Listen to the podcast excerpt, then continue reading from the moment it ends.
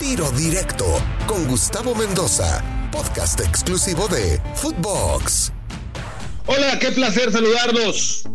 Es una edición especial de este programa para todos ustedes porque tenemos hoy a Fernando Solabarrieta que vamos a platicar junto a Gustavo Mendoza, su servidor, de lo que pasó en el duelo entre México y Chile. Fernando, en México solimos decir, primero te mando un abrazo a la distancia, que este tipo de partidos pues no sirven más que para otra cosa, más que para facturar muchos dólares. Y vaya que de eso México sabe y tiene historia con este contrato blindado por el cual tenemos que cumplir 10 partidos al año, si no, no hay pago.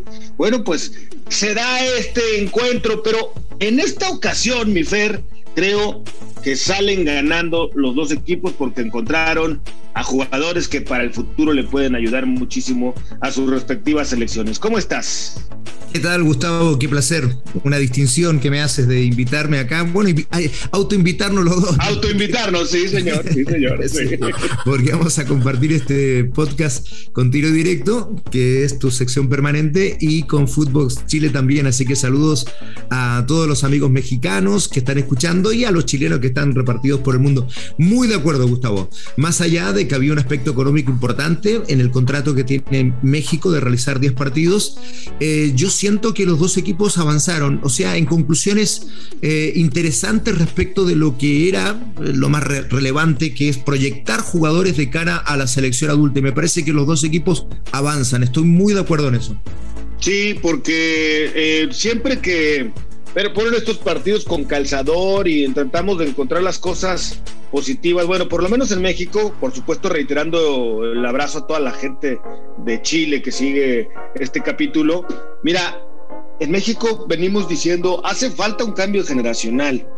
Eh, hace falta que convoquen a fulano, a sutano, a mengano, y cada quien tendrá en la cabeza ciertos nombres que para este partido concentró Gerardo el Tata Martino con el tricolor mexicano. Quedaron todavía algunos fuera porque van a jugar la final, porque acaban de jugar semifinales, porque no los quiso llamar el Tata, pero por lo menos hubo un avance. Y creo, Fernando, sin ser estar empapado al 100% como tú de lo que pasa en el fútbol Chile, sino simplemente lo que vemos en las eliminatorias, creo que también Chile de pronto se estaba vejentando y el que refresque nombres, caras con este partido amistoso le puede venir bien para el futuro. Sí, sí, sí.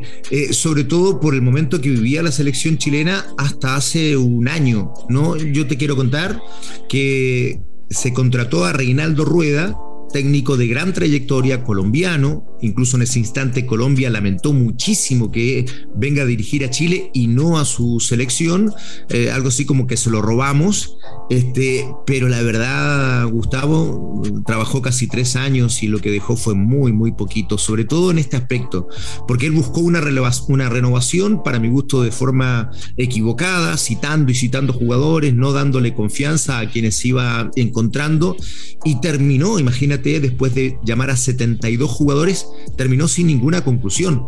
Entonces Lazarte cuando toma este equipo, jugaba eliminatorias, la famosa generación dorada, que ya está entre 33 y 34 años, y miraba la banca y no había nada. Pero esto ha ido cambiando los últimos meses y ayer me parece que fue un reflejo de eso, ¿no? De jugadores que ya están alternando titularidad y, y, algunos que asomaron como alternativa en el día de ayer. Y me parece que México también. A mí me gustaron varios jugadores mexicanos.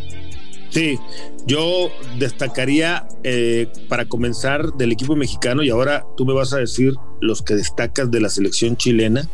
Me parece que Acevedo, el guardameta, del equipo de Santos Laguna todavía había venido llamando la atención desde hace un par de torneos con personalidad, con buenas atajadas, con buenas actuaciones con su equipo y bueno, por fin le hace justicia la revolución. Y aquí quiero hacer un énfasis y un paréntesis, Fer, si me lo permites, porque a Guillermo Ochoa, hoy arquero titular de la selección y con ya varios mundiales en la espalda, eh, lo llevaron a su primera Copa del Mundo de 18 años, a la banca, como tercer portero pero lo que le sirvió Guillermo Ochoa el crecimiento de haber ido desde esa edad a un mundial, más allá de que no jugó ni siquiera un partido, ni mucho menos, pues no está, no está ni siquiera en duda. Obviamente es una evidencia que creció, que le ayudó, que le forjó carácter, que le forjó personalidad. Hoy Acevedo tiene 25 y en México algunos dicen que está demasiado joven. No, no, no, no. Ahí junto a Ochoa y junto a Talavera o a quien quiera, el Tata Martino, debe de llevar a este joven para que vaya fogueándose, ya si juega o no, pues sería un lujo, pero lo importante de lo que es tener el bagaje con experiencia, pues es fundamental, ¿no te parece? Absolutamente. Hizo una tapada a los dos minutos impresionante ante un cabezazo de Benja Kusevich, que viene de ser bicampeón de Copa Libertadores con el Palmeiras. Es cierto, no jugando mucho, pero es bicampeón de la Libertadores, juega en Brasil. De hecho, fue titular en los últimos nueve partidos del Brasileirao. Entonces tiene un juego aéreo muy respetable y metió un cabezazo que a mí me parecía que Chile empezaba ganando muy temprano, pero esa mano salvadora de Acevedo impresionó. No cualquier arquero puede meter una tapada como esa. De ahí para adelante me parece que hizo un buen partido también, eh, alternando, como es un arquero joven, alguna sombra por allí también, pero, pero me pareció interesante. Lo mismo lo de Córdoba. Eh, Jiménez, que cuando lo vi, sé que es el hijo del jugador argentino de, gran paso por México, el Chaco Jiménez. Este es el Chaquito, ¿no? Mira, realmente el apodo que tiene él, que a él le gusta y que le dicen en su casa, es Bebote. Pero en México, así le dicen y así le gusta, ¿eh? Te lo digo porque no hace mucho lo entrevistamos aquí en Tiro Directo y nos dijo, sí, yo soy Bebote, a mí díganme Bebote, pero bueno, al ser hijo del Chaco en México, pues le dicen Chaquito. Tampoco le es que le moleste, ¿no? Pero a él el apodo que le gusta es Bebote. Pero eso es lo de menos. Lo importante es que es un tipo per de 1.90 y tantos, con presencia física, terminó siendo titular en Cruz Azul la temporada pasada, hizo goles importantísimos en el título de hace seis meses de la máquina. Yo creo que en México, que tan ausentes estamos de centros delanteros, esta es una gran opción para la selección.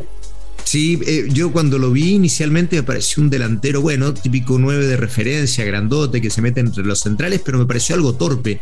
Y en el segundo tiempo eh, hace una jugada en medio de los dos centrales chilenos y empieza a despertar y empieza a mostrar cosas más allá de su envergadura física. Creo que tiene una técnica eh, suficiente e interesante para ser tan grandote, así que me terminó gustando. Y otro que me, me pareció este, realmente impresionante, por su envergadura física fue Olivas, ¿no? El número 4, que también me pareció un defensor algo torpe, pero después con el paso del, partido eh, mostró cosas técnicas eh, buenas también. Un partido algo desordenado, Gustavo, porque el primer tiempo me pareció que Chile en esa presión alta provocaba mucho error en México, eh, pero en el segundo tiempo fue al revés. Me parece que el primer tiempo es para Chile, el segundo tiempo es para México, y claro, como es un amistoso, algo desordenado, los jugadores no se conocían, no habían jugado juntos nunca, me parece que el caso de México es bastante parecido, y eso provocó cierto desorden, pero que al mismo tiempo, en términos de espectáculo, provocaba varias ocasiones de gol. De hecho, eh, el que Acevedo haya sido figura en México y Sebastián Pérez, el portero de la Universidad Católica, haya sido figura en Chile, habla de, un buen partido.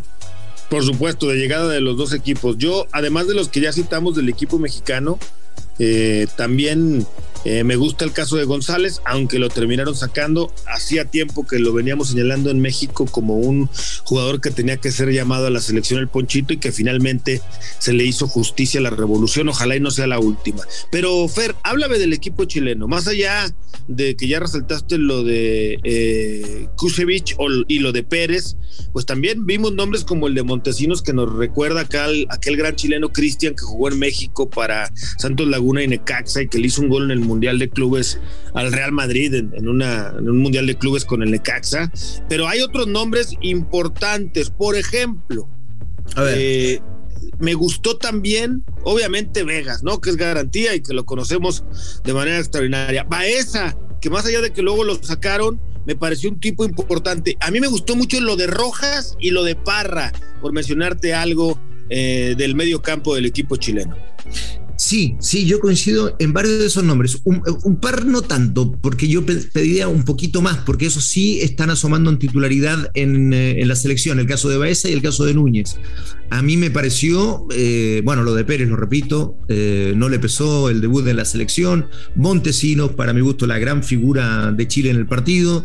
Este chico tiene una personalidad, es el hijo del pelado Montesinos, tal cual tú dices. hizo una carrera larga, larga. Interpreta, para mi gusto, y esto es interesante, eh, a la mayoría de los jugadores que tienen que dar una vuelta larga, que no le es fácil, que tienen que sacrificarse mucho. Este chico estuvo en segunda división profesional, que es la tercera categoría del fútbol chileno, después saltó a primera B y después recién el año pasado llega a la primera división y este año explota con Auda Italiano. Y ese es más o menos el recorrido de los jugadores en general. Cuando uno dice, no, bueno, este, ah, qué rico que ser futbolista y bueno, este, y llegar tan alto. Claro, esos son Vidal, Sánchez, Claudio Bravo, pero son el 5% de los jugadores. En México pasa algo parecido, me mencionaste Ochoa, pero, pero claro, el, recorrido largo como el que hizo Montesinos es el más común entre los jugadores. Pero bueno, eso es una, eh, eh, es, es una situación no tan visible para el hincha, ¿no? Pero es muy real. Eh, buen partido Morales, sí, en general. Eh, tiene que bajar unos 5 kilos por lo menos si quiere estar a nivel internacional. Eh, buen ingreso de Suazo, buen ingreso de Méndez, que tiene la claridad en el área para tocar la pelota parra, que a mí me gustó, sí, igual que tú, pero tuvo 10 minutos fatales. Él pierde la pelota en el segundo gol de México, que, origina el tiro libre, y después tiene una pelota que tira hacia atrás, que bien pudo haber sido el 3 a 1 y se acababa el partido, pero luego logra recuperarse y anota el, gol del triunfo, con lo cual entre luces y sombras me parece que aprueba.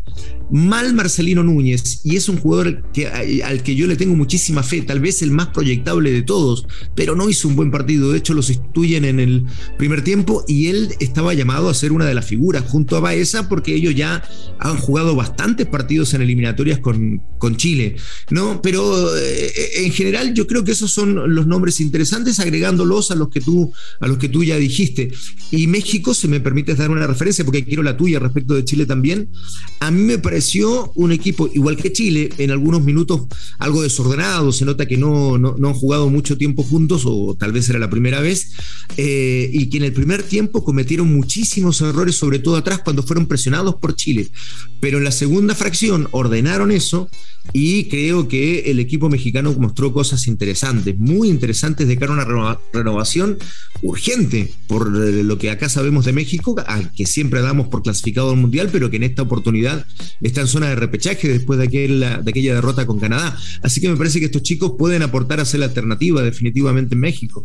Claro, sí, en México venimos acusando un cambio generacional que necesitamos desde hace tiempo.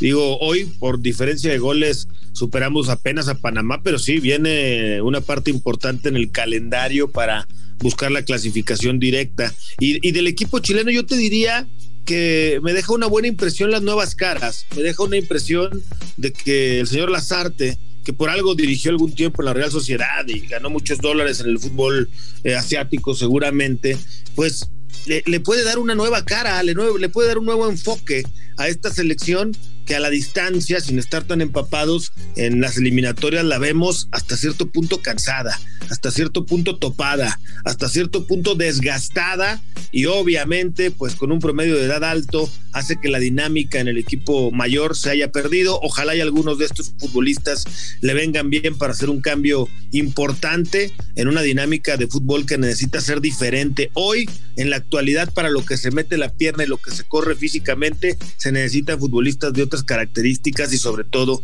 que estén al 100%. Pero háblame de Galdames.